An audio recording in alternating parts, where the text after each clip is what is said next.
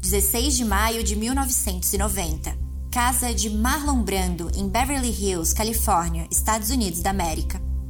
Christian Brando, o mais velho dos 11 filhos do galardoado ator, dispara fatalmente contra o namorado da irmã Cheyenne, que estava grávida de oito meses. O homicídio aconteceu num momento de grande revolta e trouxe muitos remorsos a um homem que viveu sempre de forma instável. Eu sou Cláudia Sérgio. Eu sou Samia Fiates. E este é o Crime sobre o Holofote.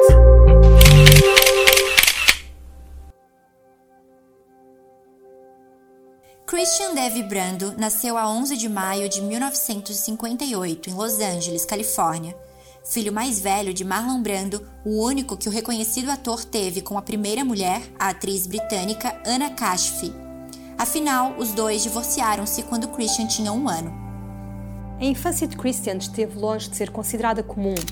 Filho de pais famosos, soube desde cedo que era lidar com as atenções de jornalistas e anónimos. Além disso, a separação dos pais fez com que tivesse uma vida dividida.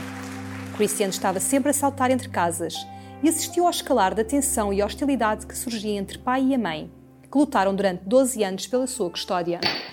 Foram anos em tribunais a assistir às disputas, a trocas de acusações entre os dois progenitores e a ser alvo de manipulação por cada um deles.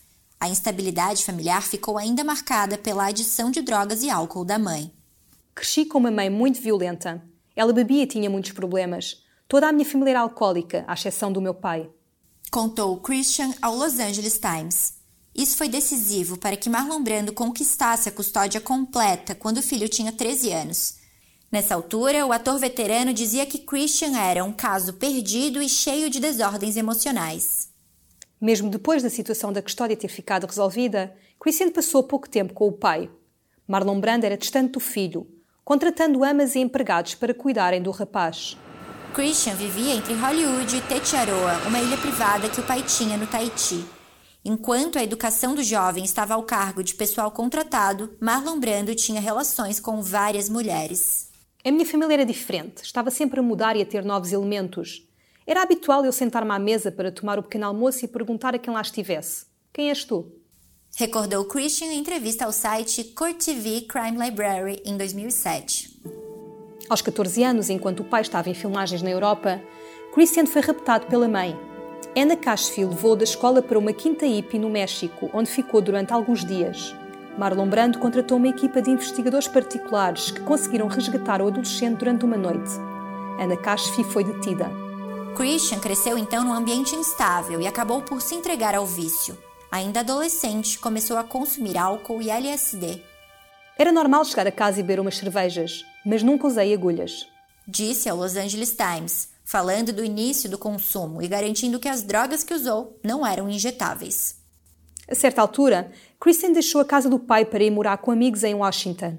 Marlon Brando não se incomodou com esta decisão. Filho de atores, Christian estreou-se cedo na representação com apenas 10 anos, surgiu em dois filmes, as comédias românticas A Vida Secreta de uma Esposa Americana e I Love You, Alice P. Toklas. Nos anos seguintes, fez pequenas participações em filmes para a televisão, surgindo nos créditos das produções com o pseudónimo Gary Brown. Uma tentativa para fazer carreira por si próprio sem estar ligado ao nome dos pais. Teve papéis modestos que não trouxeram grande notoriedade dentro da área. Com uma carreira pouco promissora, uma personalidade instável e uma existência marcada por carências afetivas, Christian Brando quer uma nova vida. Vai viver para o Alasca e, durante três anos, nas estações mais quentes, navega num barco de pesca. Nos meses mais frios, retoma Washington, onde trabalha a podar árvores e arbustos de jardins. Começa também a fazer trabalhos artesanais com madeira e soldagem. Era meu próprio patrão, estava em controle recorda ao Los Angeles Times, sentindo que nessa fase da sua vida tinha encontrado um ponto de equilíbrio. Com 10 irmãos, tinha uma relação especialmente próxima com Cheyenne, que era 12 anos mais nova. Tanto que uma suposta confidência da jovem terá levado Christian a tomar uma atitude que lhe mudou a vida para sempre. A 15 de maio de 1990, Christian, na altura com 32 anos, encontrava-se com Cheyenne, de 20, e conhecia pela primeira vez o namorado da irmã, Dag Drollett, de 26 anos. Os dois estavam juntos há já quatro anos e esperavam o primeiro filho em comum. Cheyenne estava grávida de oito meses. O casal encontrava-se de visita e tinha ficado hospedado na casa de Marlon Brando, em Beverly Hills. Depois deste encontro, Christian e Cheyenne vão jantar sozinhos. Os dois chegam para o restaurante Musu and Frank Grill, localizado na Hollywood Boulevard. Uma refeição acompanhada por muito álcool, o que levou a confissões inesperadas. Segundo o que Christian contou mais tarde ao Los Angeles Times, Cheyenne terá revelado, enquanto chorava, que o namorado a agredia fisicamente.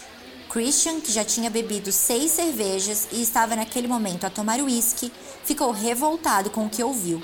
Decidiu que precisava de confrontar Drollet sobre o que tinha acabado de ouvir. Percebo que ela queria que eu fosse ter com ele, e eu não parei para pensar.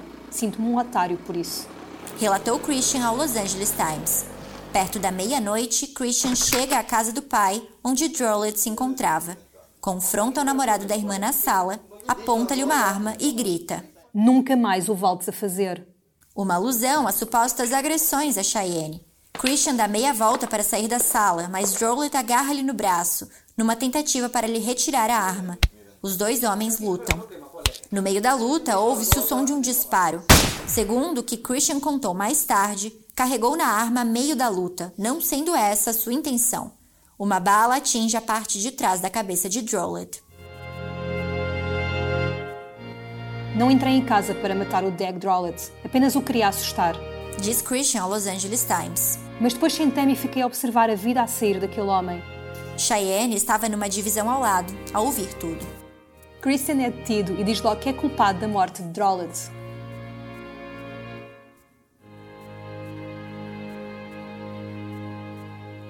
Robert Shapiro, que ficou mediaticamente conhecido por ter representado O.J. Simpson, é um dos advogados contratados inicialmente para o defender. A 26 de janeiro de 1991, Christian entra no Tribunal de Santa Mônica para o início do julgamento. Passo por estas portas desde que era criança.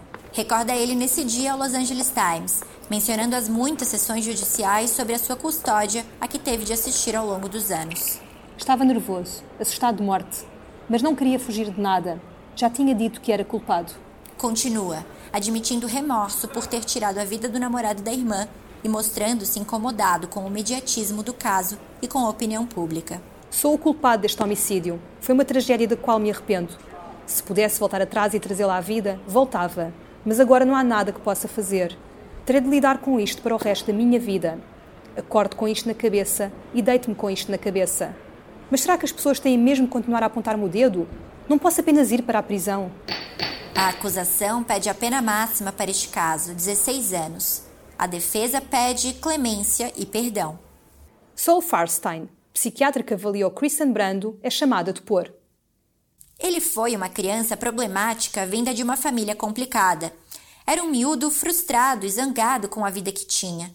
Nenhum dos progenitores lhe deu um ambiente estável, protegido e carinhoso para crescer. Mas não há indícios de atitudes antissociais ou de comportamentos que possam ameaçar a sociedade. Disse o especialista no momento de pôr, alegando ainda que Christian ficou com sequelas emocionais e intelectuais provocadas pelos anos de consumo de substâncias aditivas. Marlon Brando também prestou depoimento. Em lágrimas, pediu clemência pelo filho. Acredito que posso ter falhado como pai. Há sempre uma tendência para culpar os pais, mas tenho a certeza que podia ter feito tudo de forma diferente. O veterano teve ainda palavras a dizer à família de Drollet, presente na sessão. Peço muitas desculpas. Se pudesse, trocava de lugar com o Dag. Quando chegou a sua vez de prestar depoimento, Christian Brando disse que a sua rotina diária se resumia a comer, dormir e ir trabalhar. Disse ter poucos bons amigos, pois muitas vezes cruzou-se com pessoas que tentaram ganhar a sua confiança para depois irem vender histórias sobre ele e sobre a sua família para os meios de comunicação. Christian Brand disse ainda que, depois de cumprir a sentença que lhe fosse determinada, pretendia ter uma vida anónima e pacata que incluísse reuniões nos Alcoólicos Anónimos e tardes passadas a pescar. Enquanto as sessões do julgamento decorrem, Cheyenne é internada pelo pai num hospital psiquiátrico no Tahiti. Lá é diagnosticada com esquizofrenia e impedida de viajar para os Estados Unidos para testemunhar no caso. Sem a presença da testemunha principal, a acusação não consegue seguir com o processo por homicídio.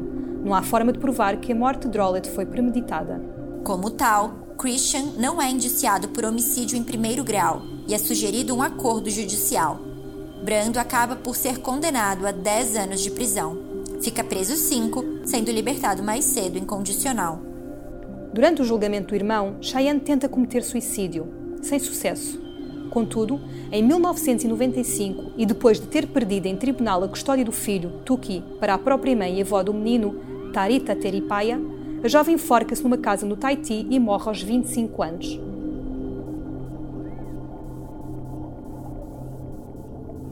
Perante as revelações sobre a saúde mental da irmã, Christian começa a duvidar de tudo que Cheyenne lhe contou.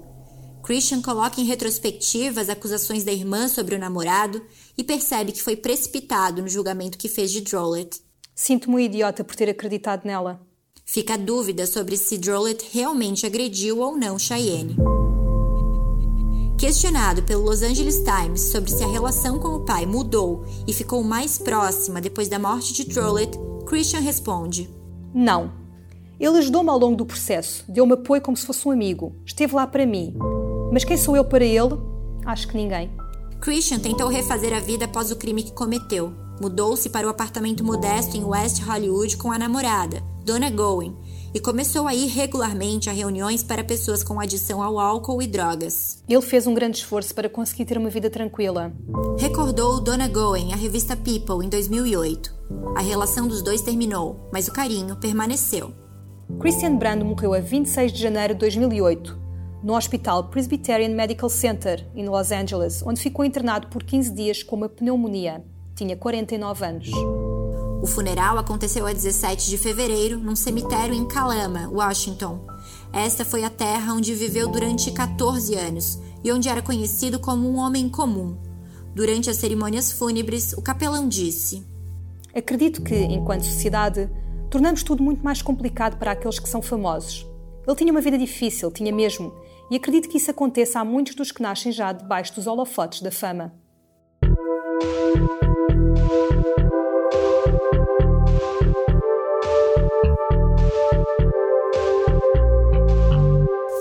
Sob o Holofote é um podcast produzido pela equipa do holofote.pt.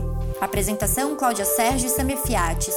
Escrito por Cláudia Sérgio. Captação de som Jorge Verdasca. Edição Jorge Verdasca e Samia Fiates.